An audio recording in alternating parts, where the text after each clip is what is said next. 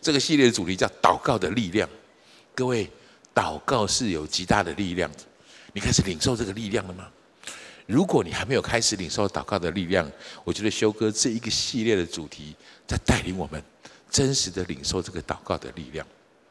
上一个礼拜，修哥谈到什么叫做合神心意的祷告。祷告是要有态度的，用什么方式来祷告才是正确的？就是到事实上，祷告需要方法。祷告是一个本能。上周是修哥特别提到这件事情。每一个人，不管你认识上帝，你不认识上帝，人好像里面本来就有一个渴望，本来就有一个能力会去呼求，会去祷告。今天我们要来谈的是，在祷告中遇见神，我能不能从这一个这个点开始进到我们今天的主题来？我们现在谈谈什么叫做本能？什么是本能？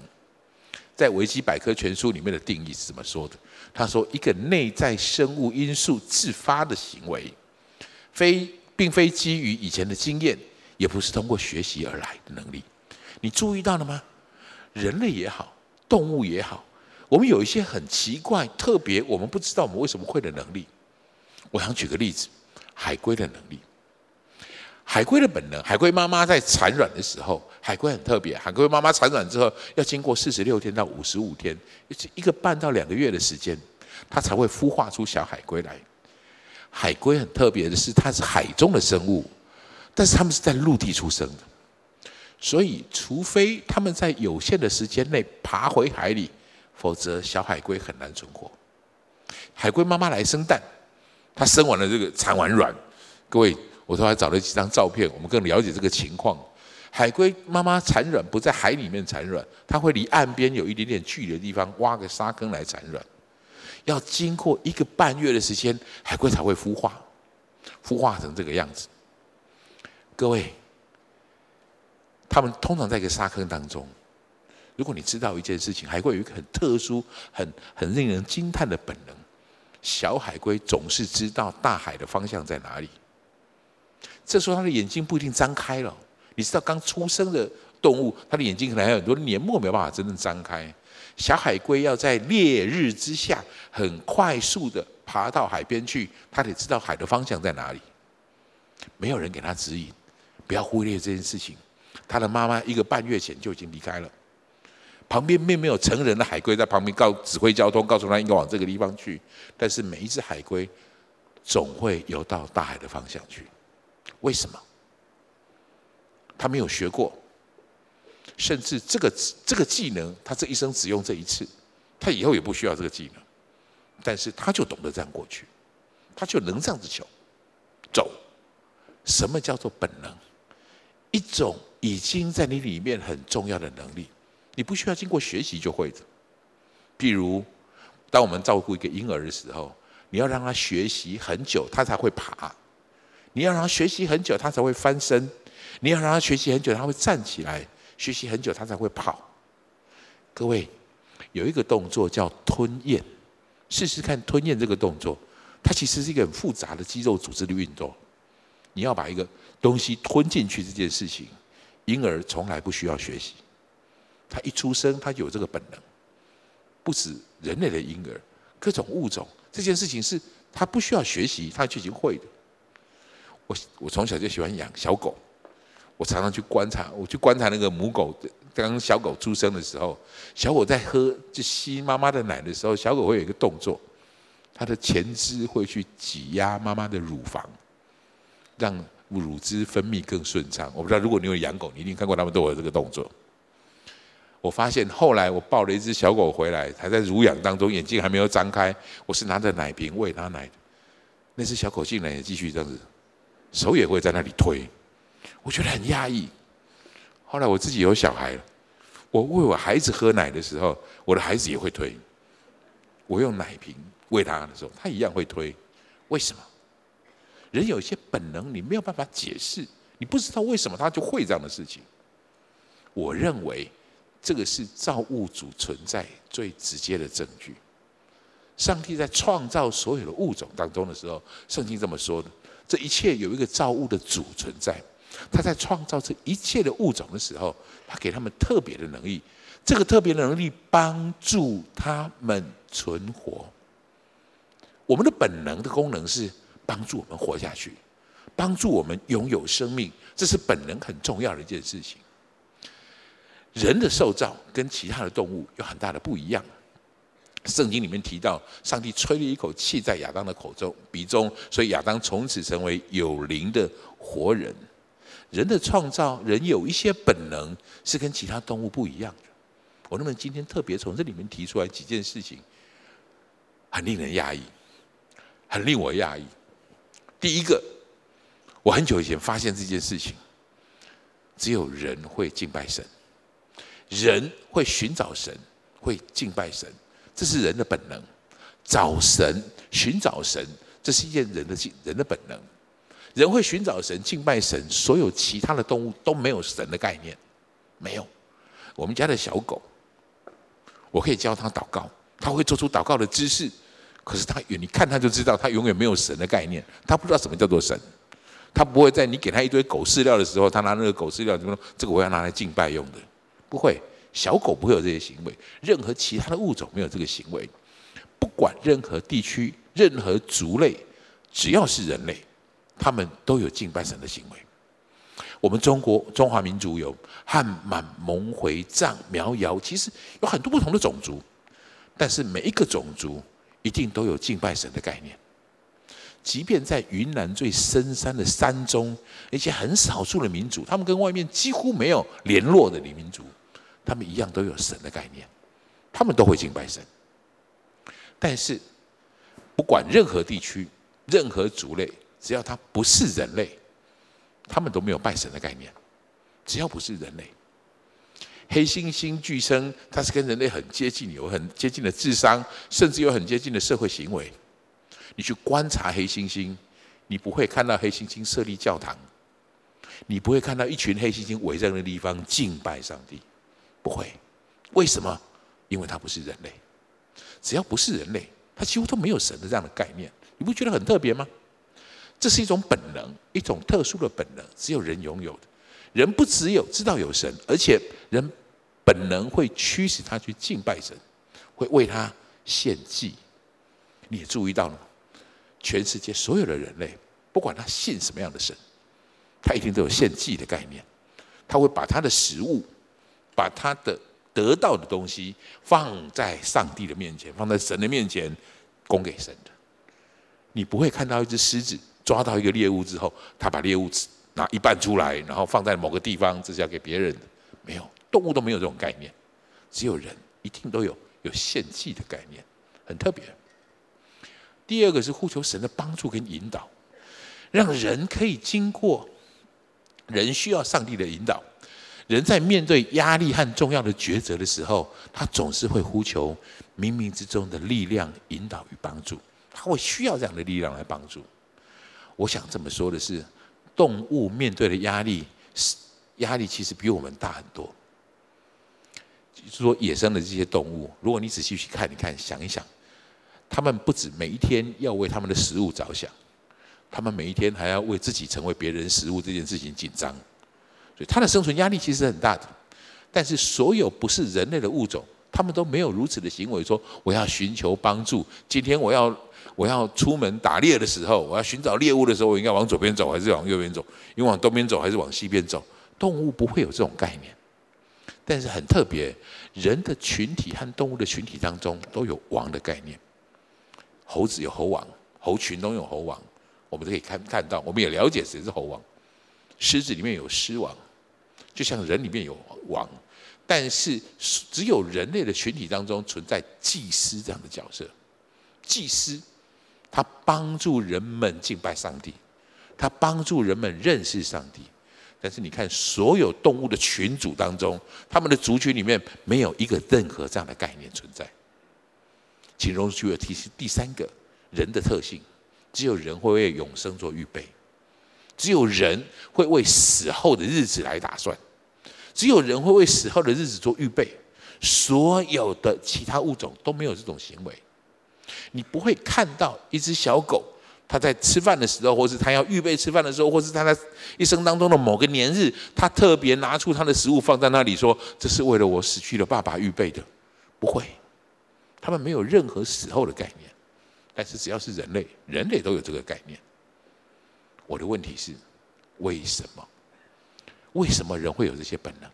寻找神、敬拜神、呼求神的帮助，为永生做预备。人为什么会有这些特别的能力？我的答案是：本能的目的是让我们得以存活。人的设计跟其他动物设计的层次是不一样的。人的设计拥有一个永恒生命的层次。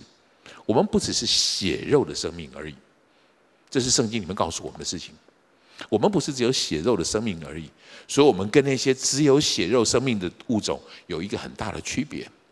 以上这是我观察到的区别，我相信又还有很多不同的区别。这些区别让我们可以延续我们真实的生命。我们是为永恒而受造的。这是为什么我今天挑选的这个主题经文。这个主题经文说：“就当恐惧战惊，做成你们得救的功夫。”因为你们立志行善，都是神在你们心里运行的。我要成就他的美意。这句话的意思是什么？请你不要误会了。这里谈到的恐惧战惊，不是对上帝恐惧战惊。这里的恐惧战惊是你要为你的得救恐惧战惊。你有没有得救？你有没有拥有永恒的生命？这件事情，你要为这件事情恐惧担惊。你要做成这件事情。为什么？我们刚才所提到的这些敬拜神、寻找神、为永生做预备，这是上帝放在我们心里面运行的东西，这叫本能。我们会因着如此，我们会因着如此，更多去寻找他，去认识他。所以我的答案是这样：我们为什么有这些本能？因为这是他的美意，他早就把与我与他相遇的动力和与他相遇的能力放在我们的心里面了。借着祷告来实现，他也乐意用祷告来引导我们。为什么我们会祷告？因为他把这些能力放在我们当中，我们可以真实的借着祷告这件事情，真正经历他的同在。所以，请让我给你今天的第一个标题，我要告诉你，我们要在祷告当中，你会感受到神的引导。在祷告当中，你会领受到上帝的同在，会带领我们，会引导我们。祷告这件事情。不只是把我们的计划、把我们的需要交在神的面前，祷告还有一个很重要的事情是，他把他的计划、他把他的需要放在我们里面。祷告是一个双向的沟通，他会跟我们有一个连接，会跟我们有一个美好的这种互动。所以圣经里面有一句话，在诗篇里面，我觉得这是我们很熟悉的一句话，这是对我们来说是一个很重要的一句话。你的话是我脚前的灯，我带大家一起读一下好吗？来，你的话是我脚前的灯，是我脚前的灯也好，路上的光也好，它指的就是一个引导，它指的是一个带领。我想第一件事情提出来的概念是，我们开始祷告，我会领受上帝的引导，但是很大的困难是我们不知道这是上帝的引导，还是这是我心里面自己意识的引导。我曾经听到一个弟兄跟我说，他祷告完，他觉得上帝在叫他要去结婚，而且上帝告诉他那个要结婚的对象是谁，他已经告诉他了，某某某某那个女生。我听了觉得有一点有点讶异，但是我相信我自己有过这种经验。你在祷告当中，有时候你很难分辨，这到底是我的想法，或是这是上帝的想法。我能不能介绍你从这个观念来跟各位谈这件事情？神会引导我们，神也会有神的旨意，神的旨意和神的引导是不一样的。神的旨意指的是什么？神的引导又是什么？我能给你一个这样的定义：神的旨意是永恒不变的，今天是这样，明天还是这样。每一天，神的旨意对人的旨意是固定的，是定义的、定定向的。但是神的引导。会因为人因为时间不同而有所改变，引导会有所不同。你要弄清楚神是不是在引导你，你得先弄清楚神的旨意是什么。我能不能带你看这件事？我举个例子来告诉你。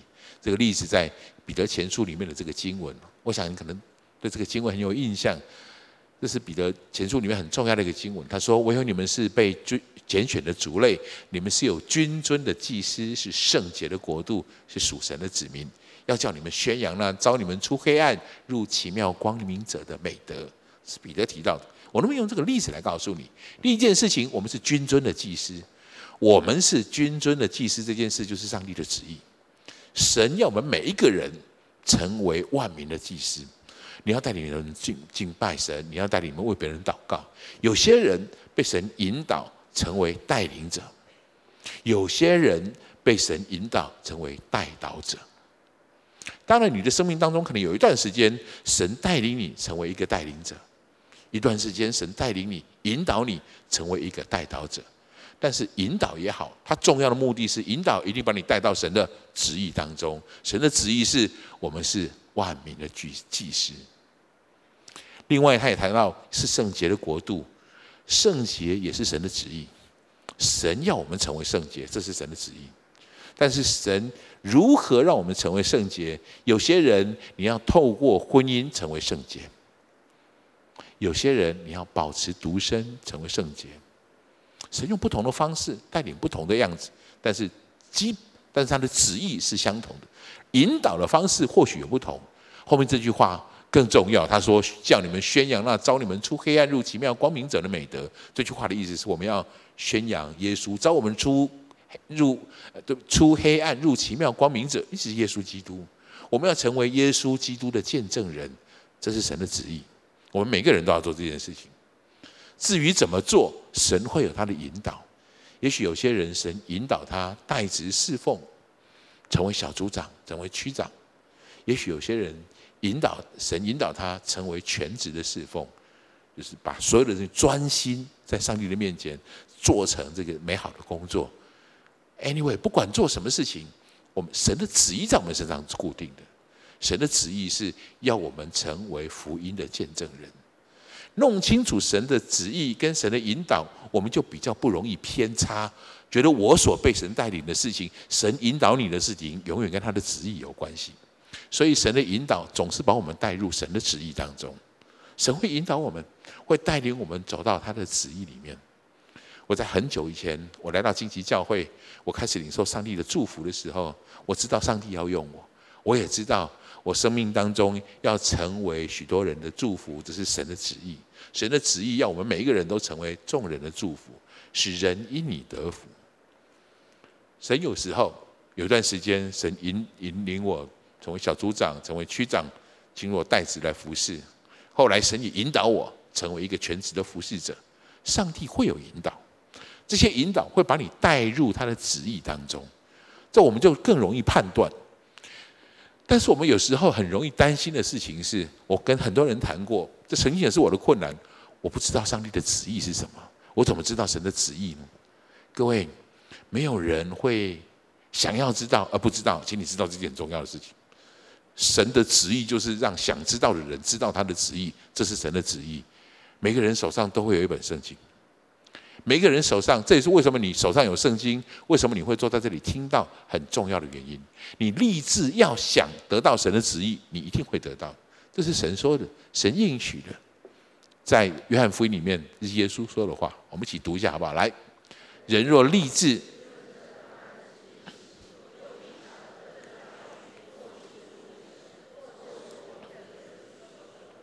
注意到了吗？让人想知道。让立志遵行他旨意的人知道他的旨意，这是神的应许。如果你立志想知道，你一定会知道的。我特别想对那些我们正在被、正在追求被神引导的人，我请你看见这个立志遵着他的旨意行，事实上是一件祷告里面很重要的一个态度。除非你这么这么决定，否则神很难带着你旨意，但很难带带你。走在他的命定当中，所以我想跟你谈这件事情。我们无法立志遵行他的旨意选的原因是什么？第一个很有趣的原因是，我没办法得到选择，是因为我害怕神真的只是我当选择的道路。其实有时候我知道我该选什么，其实我知道我该做什么，我就很担心我在祷告当中，神清楚地告诉我这件事。所以，我们有时候立志遵行这件事情，对我们来讲是一个很大的挑战。父亲节刚过，我最近跟一个弟兄，他即将成为爸爸，他很紧张，他也很担心，他甚至跟我说，他不大喜欢即将来的这个孩子。我问他为什么，他说他说不出原因来。他看到小孩他会害怕。我后来问他，我跟他多聊一聊。后来我发现这件事情，他有爸爸。但是他爸爸很小就离开他们，他爸爸没有没有供应过他们任何金钱，没有供应过他们任何的需要，是他妈妈含辛茹苦把他们抚养长大的。然后妈妈一路以来一直对爸爸有很多的抱怨，他知道爸爸在哪里，他甚至有他爸爸的手机，他从来不跟他爸爸说话。所以我鼓励他，也许你应该趁着父亲节跟你爸爸打个电话，祝他父亲节快乐。他盯着我，看着我说：“其他的事可以，这件事情可不可以不要谈？”各位，我害怕神真的只是我当选择的道路，拦阻我们被神引导。有时候你明明知道那些事情是是你心里面那些最不愿意的事情，也许就是上帝最挑战你的事情。如果你立志遵行他的旨意，你会知道那是出于他的。很多弟兄姐妹，我们开始要进入祷告、领受祷告的力量的时候。我们要先经过这一关，倘若这真是他的旨意，请你知道，神不会有你永远叫你做快乐的事情。上帝的旨意通常引导，通常会带你去面对那些你不想面对的事，去做那些你不想做的事，或是不要做那些你很想做的事。这是上帝的引导，除非你立志遵行，我要这样走。另外，我害怕我会失去我的自由。我如果遵行上帝的旨意，我就会失去我的自由。我让我提醒你，我看过太多太多的例子，很怕失去自由这件事情正在让我们失去自由。神的灵在哪里，那里才会有真正的自由。你应该领受这个很重要的真理，你要得着这样的祝福在这里面。害怕自由，往往是因为你失去自由的原因。我害怕我会失去我的乐趣。好像神指引我的事情，就会让我把我所有的喜乐丢开。我怕我失去我生命当中的满足感，好像我是要被神引导之后，我就要变成另外一个人，另外一种很无趣的人。但是我想这么说，这些东西都是真实的影响我们进入他旨意的原因。这些事情带领我们，让我们让我们没有办法真正的走在上帝的引导里面。所以，如果在场的各位弟兄姐妹，我们在场分堂点的弟兄姐妹们，或是你即将你以后看到这样的视频的弟兄姐妹们，你想被神引导吗？最重要的一件事情是立志遵行他的旨意，你就一定被引导，你一定会被带带领，而且这个带领会超过你所求所想的，超过你的想象的。我今天可以站在这里传讲，我心里面很大的感触就是如此。许多年以前，我跟你们一样，只坐在下面听修哥讲了很多很多的讯息。但是神一路一路带领我，除非我立志遵行，否则我不会用今天这个方式来服侍他。除非我立志遵行，否则我没办法真正的遇见神。神是一个不勉强人的人，神是一个不勉强人的神。所以好不好？你很重要的一件事情，在诗篇里面这么说。这些选择道路的神不会随便告诉你哪个道路，有一些族群的人会被指示这样的道路。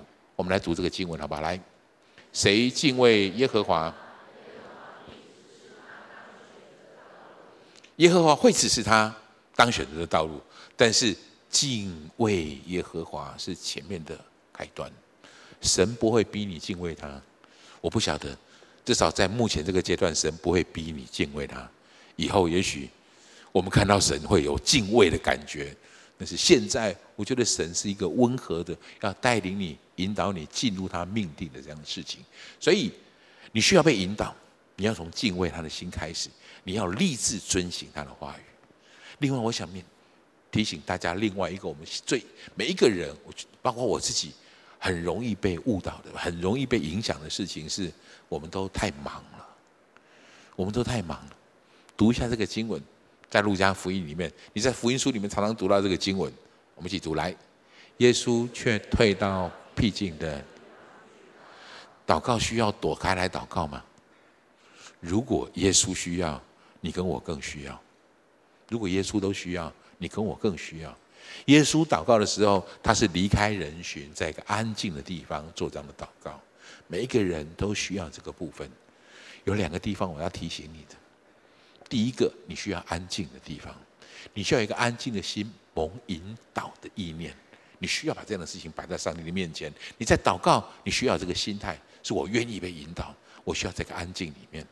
有人跟我说，他一边有许多人一一心可以做很多用。他可以一边拿手机起来滑，然后我说：“你不是说要祷告吗？”他说：“有，我一边在祷告，一边在滑手机。”他觉得这个是可以祷告。我一边看电视，我一边在祷告；我一边开车，我一边在祷告。我不是说这个不好，我说的是你需要，这是很好的祷告，但是你需要另外一种祷告，是退到僻静的地方，安静，只做祷告这件事，不做其他的事情。对我们来说，这很重要。你需要一个安静的时间。现在的人都太忙。现在的人很容易，我们被很多其他的事情呼吸吸引。有很多人在抱怨说：“我跟上帝祷告，上帝都从来没有给我回应。”我的想法是，好像我们很少有时间等他回应。这是我们现在碰到很大的问题。你需要退到僻静的地方。第二个，通常我们很需要祷告的时候，是我们很有情绪的时候。你需要让你的情绪稳定下来。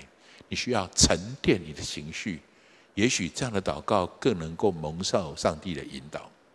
有时候，特别是一些负面的情绪、一些伤心的事、一些愤怒的事情，你需要卸下来，放掉那个情绪，你才能够真实的在神的面前领受上帝的这样的引导。所以，我常跟我身边的弟兄姐妹提这个事情：我们需要一点时间跟神亲近的时间。我会这么做，我觉得很有意思。我我觉得很有益处，我也鼓励你可以这么做。一年的时间里面，你至少有两三天的时间做一件事情，一个个人的退休会，一个个人的祷告会。对我来说，我会把我的手机交给如真，也就交给我的太太，由她帮我保管那两三天的时间。我太太会帮我订一个饭店，感谢主，她现在越订的饭店越来越好。他会帮我订好一个饭店，他是那个饭店的号码，他也是那个饭店的房号啊。手机会让他放在的手上。通常没有大事情，我跟他们约做好一个约定，如果没什么大事，就不用告诉我。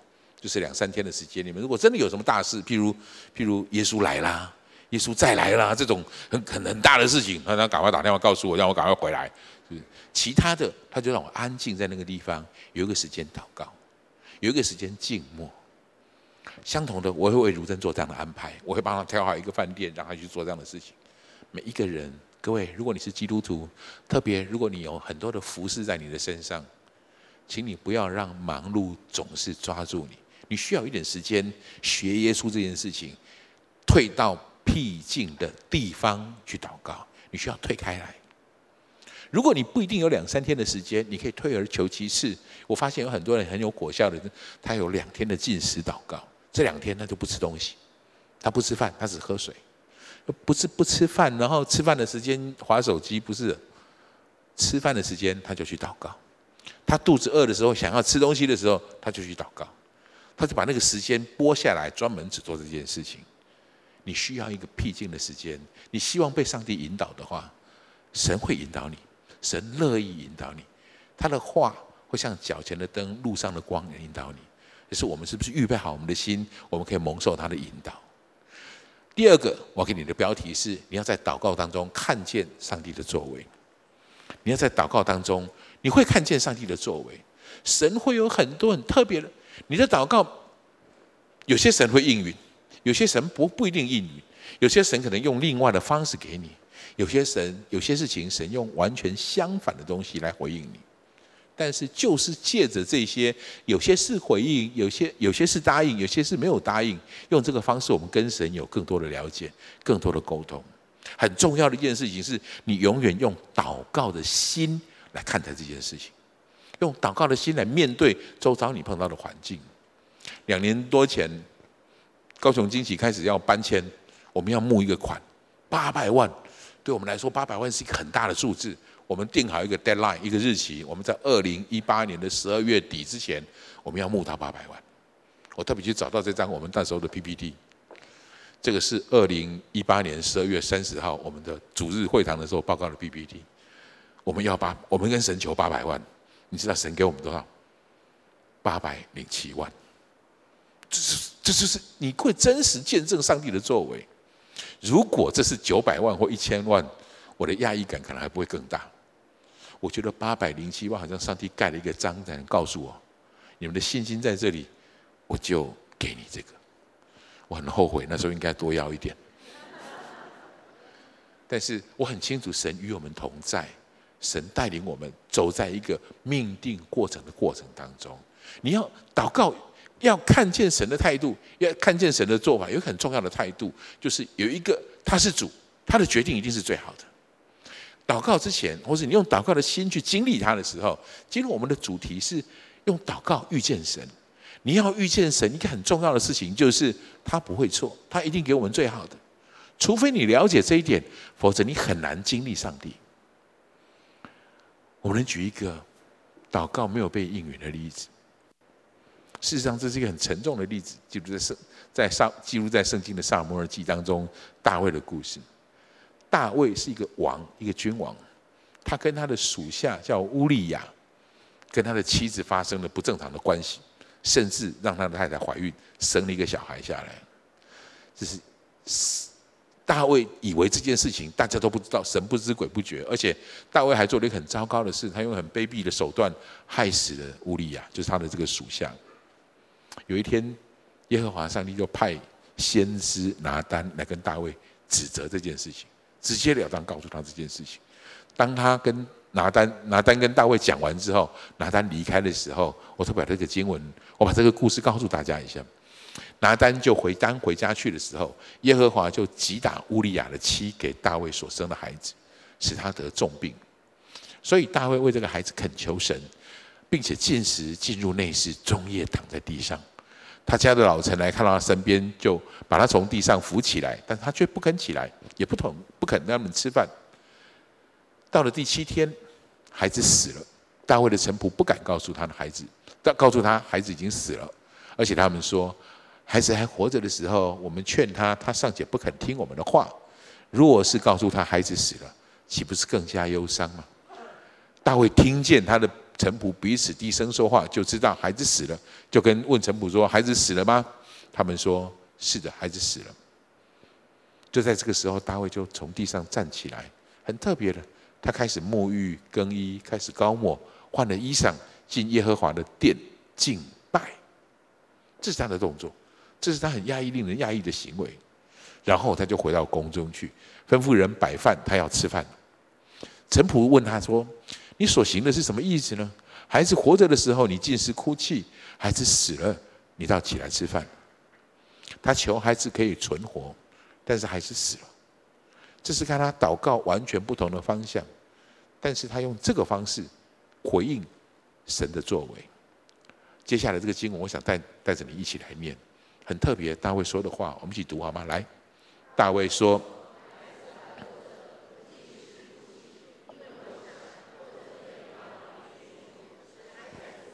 也未可知，孩子死了，我何必禁食呢？我岂能使他返回呢？我必往他那里去，他却不能回我这里来。”他会做一个非常重要的表现，他承认神是对的。他接受神的作为。有时候我们看见神的作为，我们心里第一个感觉是：我反对这样，我不喜欢这个结果。但是大卫不一样，我觉得这是这个故事会让我们留下来，让我们看见重要的原因。当然，这是一个很难诉说的故事，这是一个有关苦难的故事，有关受苦的故事。你可以想象得到。大卫的心肠何等何等的痛苦！他在诗篇当中很多的祷告，在谈到他的这个感觉，确实受苦是一件非常非常让人难过的事情。但是，比受苦更令人难过的事情是白白受苦，白白受苦。我能不能告诉各位弟兄姐妹们，我们在祷告当中去面对神的作为？是的，有时候我们会有受苦。有时候因为自己的问题造成的苦，有时候可能是因为别人的错误所造成的苦。但是苦难有苦难的价值，苦难是有价值的。如果你忽略了苦难的价值，只吞吃苦难的果实，我要说那叫白白受苦。圣经里面有一句话这样说，在箴言里头，我们一起读来：创伤驱除邪恶，痛苦的经验洗涤肺腑。大卫经过这个事件之后，大卫做很深切的悔悟跟祷告，他跟神求说：“主啊，求你赐给我一个清洁的心，让我里面重新有正直的灵。”大卫悔改、流泪、哭泣。确实用这个创伤，让他心里面已经曾经有的那个邪恶从他身上拿开，让痛苦的经验真的洗涤他的肺腑。弟兄姐妹们，苦难是有价值的。我知道我们当中有些人，也许你正在受苦，求神帮助你经历苦难的价值，看见苦难的意义。让我们可以真实在苦难中得着，这是经历神的一种方法。如果你懂得，你知道这个苦难背后的价值，你终究会因为这个苦难而得到你应得的益处。这实在是，这实在不是一个容易的功课。但是，它有一个秘诀，它一个很重要的是的看法，就是我们要用耶稣基督的心来看这些事情。在腓利比书里面这句话，我们一起读一下这个话来。你们当以基督耶稣的心为心。如果你要看到什么东西的苦难是上帝的回应，什么事情是我自己的的错误造成的这些苦苦难，以试着以神的想法来看待这些事。首先，我们轻松一点来谈这件事情。你注意到，耶稣的眼光跟我们的眼光是不一样的。耶稣看的东西跟我们看的东西是不一样的。经历上帝的作为，看见神的作为，有一个很重要的结果，有一个很重要的目的，就是把我们的眼光调整如耶稣的眼光。这几乎是我们一生一直不停的在做的事情。我们一直的眼光会因为我们所遭遇的事情，我们祷告，我们遇到结果；我们祷告，我们遇到结果。每一个结果，也许。有有些结果是符合我的祈求的，有些结果也许不是符合我的祈求的。但是就在这些结果当中，我们看到神的作为，我们更多认识他，我们开始把眼光转向他，我们开始慢慢的用他的方式来思考。耶稣想的跟我们想的不太一样，这是一个很典型的，这是一个很典型的例子。耶稣说：“你们不要忧虑，不要忧虑吃什么，喝什么。”我们祷告最常做的事情，我自己一开始祷告最常做的事情，通常就是跟神说：“主啊，我什么时候要什么？主啊，我什么时候要什么？”对不起，我不是说你要什么不好。神的意思，耶稣的意思是你要什么是好的，你本来就应该把你需要的在上帝面前求。但是，请你把“忧虑”两个字圈起来。对不起，你应该圈不要忧虑。你应该圈不要忧虑。神的心思，神的意见，一。耶稣的看法是告诉你不要忧虑这些事情，不要忧虑的只去求你现在想要的这些事情。耶稣的看法跟我们很不一样的地方在这里，你们要先求的是他的国和他的义，这一切就会加给你。我们一生都在这个过程当中，我们慢慢调整，用耶稣的眼光来看待世界。我们以耶稣的心为心，好吧？请你很慎重跟旁边说这句话，要以耶稣的心为心。具体具体上，我们怎么用耶稣的心为心？这句话意什么什么意思？很典型的两个做法。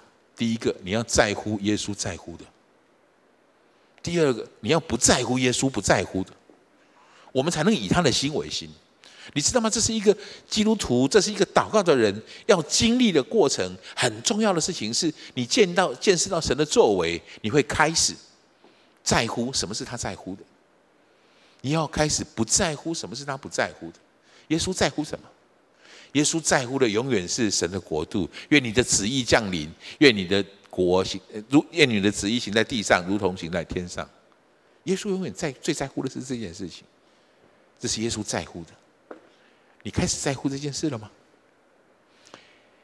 耶稣在乎要收的庄稼多，但是工作的工人少，这是耶稣在乎的。耶稣一直在。在在乎这些事情，他也一直在为这事情在做做这些打算。这是耶稣在乎的，你在乎吗？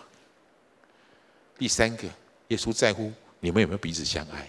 我应该说，耶稣在乎我们彼此有没有，我们有没有彼此相爱？你在乎吗？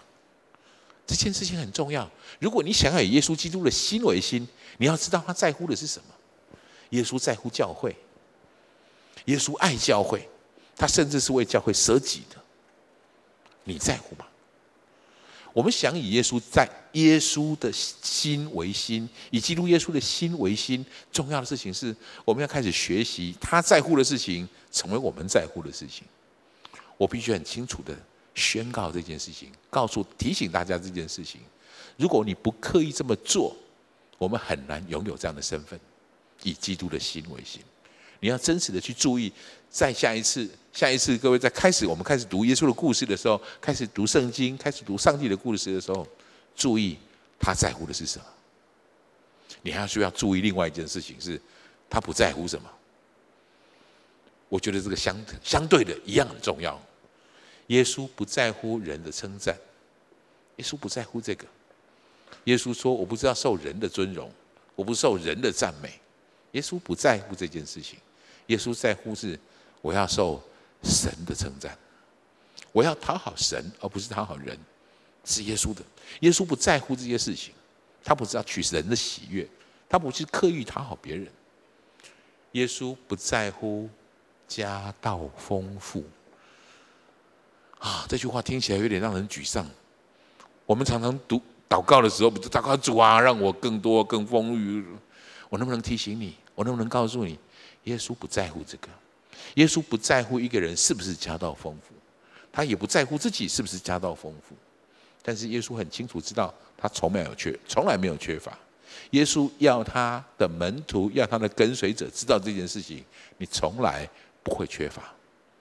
旧约圣经里面大卫的诗篇告诉我们：耶和华是我的牧者，我必不致缺乏。这是他一直在强调的概念。你要强调的不是家道丰富。你更重要的祝福是不致缺乏，这是耶稣在乎的。另外一件事情，我觉得对我们来讲很不容易的事是，耶稣不在乎别人的讥笑，不在乎别人的辱骂。想一想，他道成肉身来到我们当中，被钉在十字架上，同钉十字架的一些强盗竟然跟他说，讥笑他说：“嗯，你不是基督吗？”他就是因为他是基督这件事情被钉在那里的，哈哈，好好笑啊！你可以帮我们，你可以救你自己，也可以救我们吧？你听过这种口气吗？你听看过这种嘴脸吗？你怎么面对这件事情？你怎么面对别人对你的嘲讽？你怎么面对别人对你的讥笑？我能不能告诉你，耶稣完全没有回应他，耶稣完全没有回应他。我觉得这是一个非常伟大、很特别的事情。如果我是那个最有能力的人，结果你质疑我的能力的话，我一定让你了解我的能力在哪里。耶稣没有，耶稣根本没有回应他，回应他的反而是被钉的另外那个强盗。另外那个强盗说：“你怎么那么大的胆子，竟然敢说这样的话？”耶稣才称赞了这个人。所以我要这样说：耶稣不在乎别人对他的讥讽，你要在乎耶稣在乎的。你要开始不在乎耶稣不在乎的，你就会更多在你的祷告当中经历上帝的同在，看到他的作为到底是什么。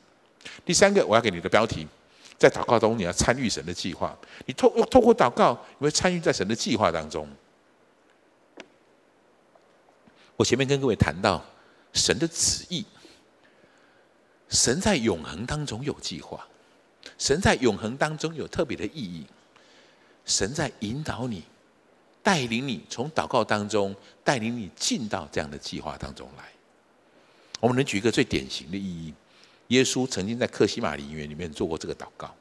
克西马尼园就是他耶稣要上十字架之前，他知道他要面对的苦难，所以他是来到上帝的面前，他单独就带了几个门徒，然后他自己避开到一个地方开始做这个祷告。他跟神说：“主啊，倘若可行，请叫这杯离开我。”但不是照我的意思，那是照你的意思。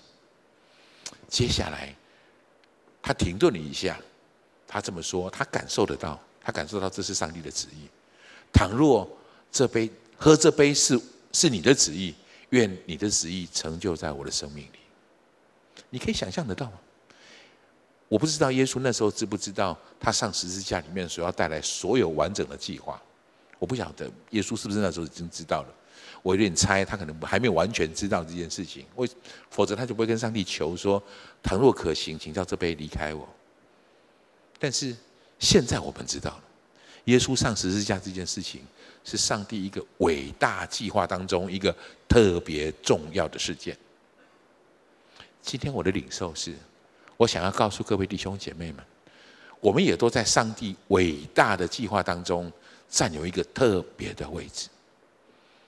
你会回应，你会进到这个神美好的计划当中来。这是我们祷告最后祷告应该有的态度，像大卫这样的呼喊：耶和华，我的心仰望你；耶和华，我的心仰望你。仰望是什么？仰望是一种态度，一种寻求你的心意的态度，一种敬拜你的态度，一种愿你的旨意成就在我身上的态度。到最后。我们开始祷告，我们要让这样的事情生发生在我们的身上，我们才会真正感受到祷告的力量。神的旨意是什么？神的心意是什么？最典型的大概是这件事情。我想你都大，只要你在荆棘教会，我想每一个基督徒对这个经文都非常非常的熟悉。我建议你，这个经文你常常需要去读它，而且我建议你，这个经文要成为你的祷告。这是神的旨意，求神帮助你进到这样的旨意里面来。我们一起读这个经文来，所以你们要去。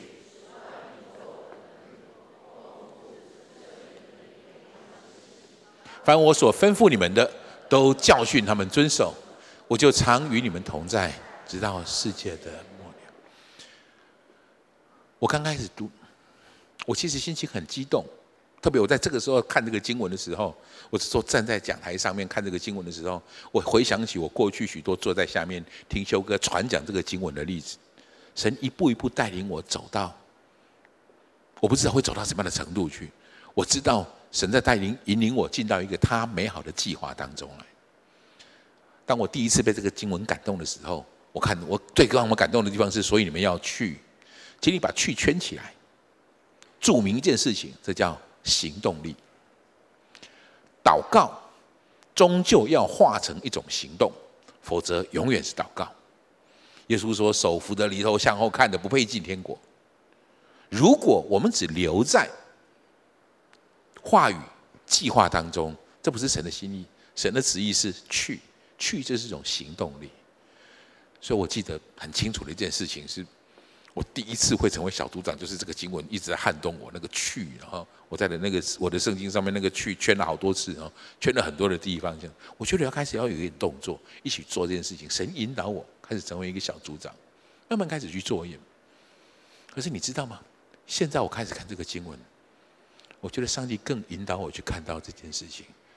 凡我所吩咐你们的，都教训他们遵守。凡我吩咐你们的，都教训他们遵守。我能不能请你把这句话画下来，旁边注明一下？你想一想，这叫影响力。影响力前面叫行动力，现在这个叫影响力。神不只叫我们去，很重要的去，去要带出影响。其实我很诚实的跟你说，我是一个很不喜欢教训别人的人。我不喜欢对别人说三道四，我不喜欢。我不喜欢约束别人，正如我不喜欢被别人约束一样。我不喜欢教训别人，正如我不喜欢被教训一样。这是神在我生命当中的引导。我最近常常被我在看这个经文的时候，我特别觉得神好像一直在提醒我这个事情。你要发挥足够的影响力，你必须第一个，你要我所吩咐你们的，你真的吞吃进去了。你要凭着这些我所吩咐你们的，你才能够去要求、去教训别人。所以，这是你需要受装备的原因。所以，这是你需要起来带领别人的原因。后来我开始改变了，我发现我对我身边的弟兄姐妹们，我对我所我我是某些人的所谓属灵遮盖，哇，这句话是一个很重的、很沉重的帽子在我身上的时候，我刚开始很害担心、很害怕。但是后来我发现，这是神旨意伟大的计划当中的一个部分。我需要为某些人的生命负责，我需要带领他们。有一个前提，有一个最重要的前提，我为什么要带领你？不是成为我的人，是成为耶稣的门徒。我要把我被吩咐的、清楚的、忠心的教训给你，这是我在做的事情。我要为所有，如果你开始做牧羊了，如果你开始按着这句话说，我所吩咐你们的，要教训他们遵守，你已经在做这件事情了。今天我要释放你，你在做一件对的事情。是的，这的确有压力，你并不够好，永远不会觉得你够好，你才做这件事情。注意，耶稣说这句话的时候，没有说我所吩咐你们的，你都学会了，而且够好了，再去教训别人。耶稣不是这么说的。我反正我的认为，我现在的体会是，当我们学习怎么去教训别人的时候，我们就更懂得我们被吩咐的事情怎么执行在我身上。当你开始懂得牧养别人、带领别人的时候，你被教导的事情才能够真正的落实在你的生命当中。弟兄姐妹们，起来！不止牧养教会里面的人，我们要牧养教会外面的人，我们要牧养这个世代，我们要把我们所分耶稣所吩咐我们的，我们要带领别人遵守。你在经历这个过程当中，这是上帝美好的计划，很奇妙的部分。你慢慢结出，你慢慢做出对的果子出来。我特别挑选了这个经文，圣灵结的会结出这些果子出来。圣灵所结的果子，我不知道你会记得吗？把它背下来。我们一起来读这个经文好不好？来，圣灵所结的果子就是仁爱、喜乐、和平、忍耐、恩慈、良善、信实、温柔、节制。这样的事没有律法禁止。你会成为那个我所吩咐的去带领人，你会教训这个时代的人，你生命当中更多圣灵的果子在你里面去结出来，会长出来。我能不能给你一个概念？果子是从里面长出来的，不是从外面挂上去的。我再说一次，果子是从里面长出来的，不是从外面挂上去的。耶稣要我们成为果，结出这些果子的。挂上去的那个叫做圣诞树，那是挂在上面的。如果外面的环境如何，你就有什么。外面的环境是喜乐的，你就长出喜乐来。各位，那是挂上去的东西。猜猜看，想一想，你要学习仁爱吗？神会把一些不可爱的人放在你的周围，爱可爱的人很容易，但是你要有仁爱的果子吗？神会把一些不可爱、本来你不想爱的人放在你的面前。我刚跟你谈到那个例子，那位弟兄，我觉得他现在去找他爸爸了，他已经跟他爸爸练，就是见面。然后我发现他生命当中正在结出仁爱的果子，那个爱真实的从那里面做出来。上帝会用相反的方向带领我们看这些事情。你想要学习喜乐吗？神会把你放在一些悲剧当中，然后你会学习到。喜乐跟快乐的不同，你想要和平吗？各位，你坐在垦丁的海边，和平是很容易的。看到那种海天一线、沙滩的美景，和平是很容易的。但是我能不能告诉你，和平真正的果子是从混乱当中学习到的，从混乱当中才能够结出来的。我们要要求的不是外面挂上去的果子，是在带领我们。如果你要凡我吩咐你们的都教训别人遵守，你要活出这个很重要的能力，你才能在里面得到这样的意义。良善呢，他会把你放在环境当中，让你受到腐败的试探，让你受到引诱，你才会知道什么是良善，你才能真正长出良善的意义。节制，主啊，帮助我们！你要瞬间节制吗？他会把你带到自助大餐前面，All you can eat，就是所有的东西你都可以吃，哇，就是。他会把你带到百货公司周年庆大打折的时候，什么东西都可以买，你就知道什么是节制，你就会操练出节制应该有的样子。神允许相反的状况发生在我们的生命当中，好帮助我们成长，帮助我们，这是他的旨意，这是我们用祷告可以真实进入。他的计划当中最重要的一件事情，我能不能告诉你，神最在乎的是你，你所产生的果效。我再说一次，上帝最在乎的计划是你，你要长大成人，满有基督长成的身量。我们一起读这个经文好不好？来，只等到我们众人在真道上同归于一。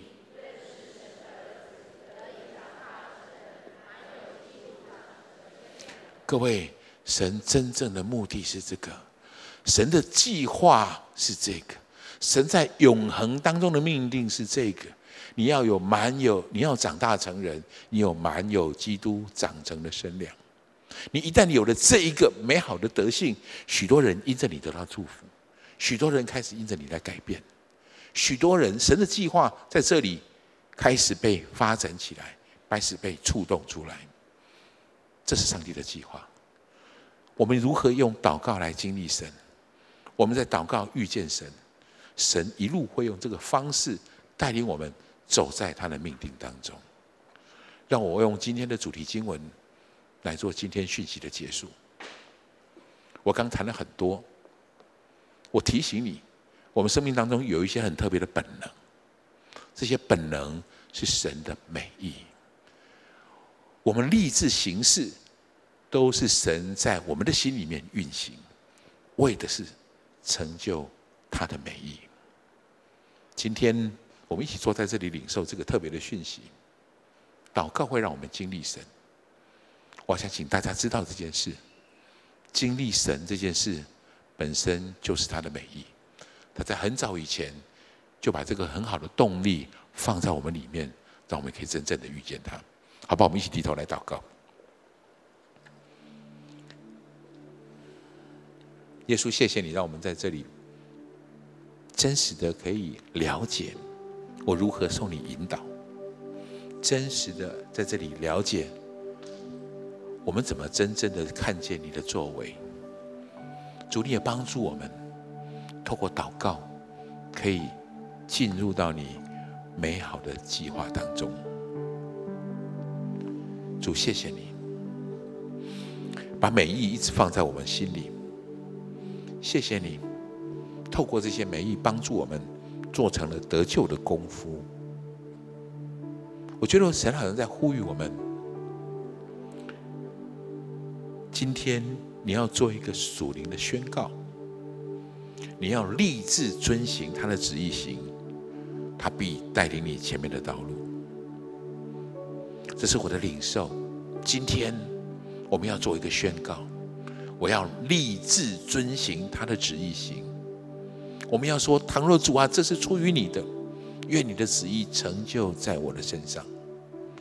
你有了这个心态，你有了这个宣告，神的话语就真实的成为你脚前的灯，成为你路上的光。所以我要提醒大家。立下这个宣告，我愿意。如果是你的旨意，请你带领到我身上。我想，神也许要你去处理一些难题，也许神会带你去处理一些你试着遗忘的难题，也许神会叫你去做一些不受欢迎的事情，也许你做了，别人会因为这样而讨厌你，但是你的心是坚定的，你会说：“主啊，如果这是出于你。”带领我怎么做吧？也许神会让你去做一些你做不到的事情，或是你不喜欢做的事情，或是我觉得神好像在对我们当中的某些人，神要你不要做那些你喜欢的事，你要在神的面前宣告：倘若这是你的旨意，带领我。让我走在你的旨意当中，我立志遵行你的旨意。神必会引导你，他会带领你进入他的同在当中。弟兄姐妹们，今天我觉得神有个应许，要带你进入他的同在里。特别我为那些你知道心里有神，你也正在寻找这个神，但是你不是那么确定他到底是谁的人。我要恭喜你，今天在这里跟我们一起领受了这个特别的讯息。你看见了神的美意，这位耶和华上帝的美意，他把寻找神祈求神、敬拜神，为来生做预备这样的动力放在你心里面的某个地方，以致你可以在这里来找到他。我要恭喜你，你来对地方。如果你愿意进一步、更多的让这位上帝来引导你，我要带你做这个祷告。你跟我一步一步做这个祷告。亲爱的主耶稣，亲爱的主耶稣，谢谢你让我认识你。谢谢你让我认识你。请你到我的心中来。请你到我的心中来。成为我生命的救主。成为我生命的。成为我的主宰。成为我的主宰。带领我的人生。带领我的人生。做成得救的功夫。做成得救的功夫。带领我前面的道路。带领我前面的道路。走在你恩典的旨意中。走在你恩典的旨意中。谢谢耶稣。谢谢耶稣。我这样祷告。我这样子祷告。奉耶稣基督宝贵的圣名。奉耶稣基督宝贵的圣名。阿门。阿门。我要恭喜你，如果跟我做了这个祷告，好吧，我们从座位上站起来，用这首诗歌来回应我们今天的讯息。带我进入